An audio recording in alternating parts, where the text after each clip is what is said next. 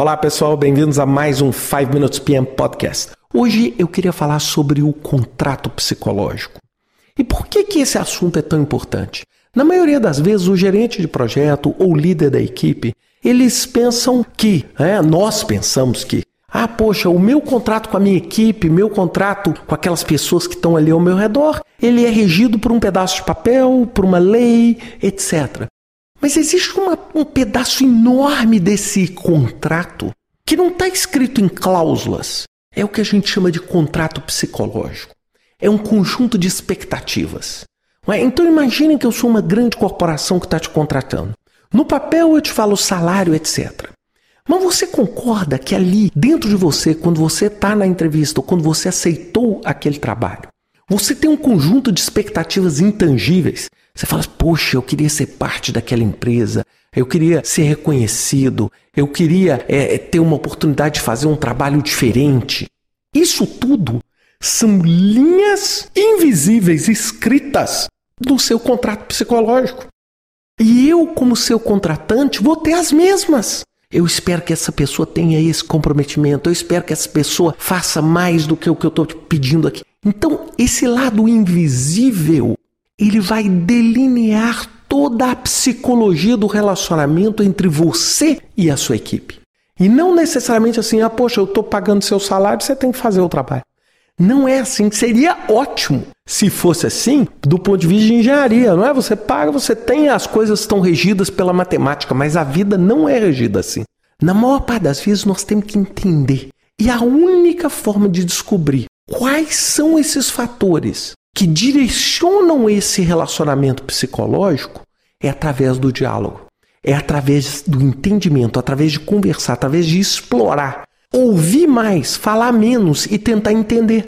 Então, por exemplo, se você tem um funcionário que todos os dias fala que está ocupado, que todos os dias fala que está ocupado, que todos os dias fala que está ocupado, que todos os dias quer vai embora para casa às 10 horas da noite e você sabe que o trabalho não é um trabalho que leva a essa demanda. Você tem que entender o que, que psicologicamente está afetando aquela pessoa que está fazendo. O que, que aquela pessoa está buscando ao ficar ali até as 10 horas? Está buscando o quê? O que, que naquele contrato psicológico? Está querendo, é, é, vamos dizer, ficar lá porque talvez está sozinha e não tem um outro lugar para ficar e o trabalho se torna a vida daquela pessoa? Né? Não estou falando isso negativamente, por favor. Não, eu estou só explorando a ideia nesse podcast com vocês. É você entender que tem um monte de interesse. Tem um monte de interesse que rege esse contrato. Por exemplo, quando eu aceitei o meu convite para as Nações Unidas, é claro que tem um contrato psicológico ali que está muito além da oferta que eu recebi. Tem um contrato psicológico, tem um interesse de autorrealização, etc que as Nações Unidas têm que ter a capacidade de me suprir. Porque senão eu não me motivo.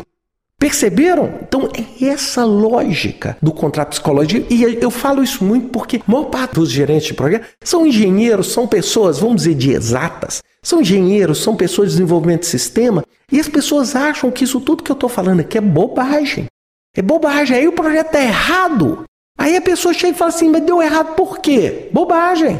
Gente, no final das contas, seu projeto está errado por causa das pessoas. E por isso o entendimento desse contrato psicológico é fundamental, principalmente porque projeto é um agente de mudança. E se projeto é um agente de mudança, a maior resistência ou maior suporte que você pode ter vai ser do lado psicológico. Mesmo que o papel te permita fazer aquilo, o contrato psicológico talvez possa não te permitir. É aqueles pequenos pequenos detalhes que circunavegam ao nosso redor do ponto de vista psicológico. E é isso que vai fazer com que um funcionário peça para sair da sua empresa no pior momento do seu projeto, no momento mais desafiador do seu projeto, para ir para outra empresa. E não necessariamente por causa do dinheiro. E muito provavelmente o contrato escrito deve ser muito similar. Mas talvez o contrato psicológico seja diferente. Pensem nisso um grande abraço para vocês. Até semana que vem com mais um 5 Minutes PM Podcast.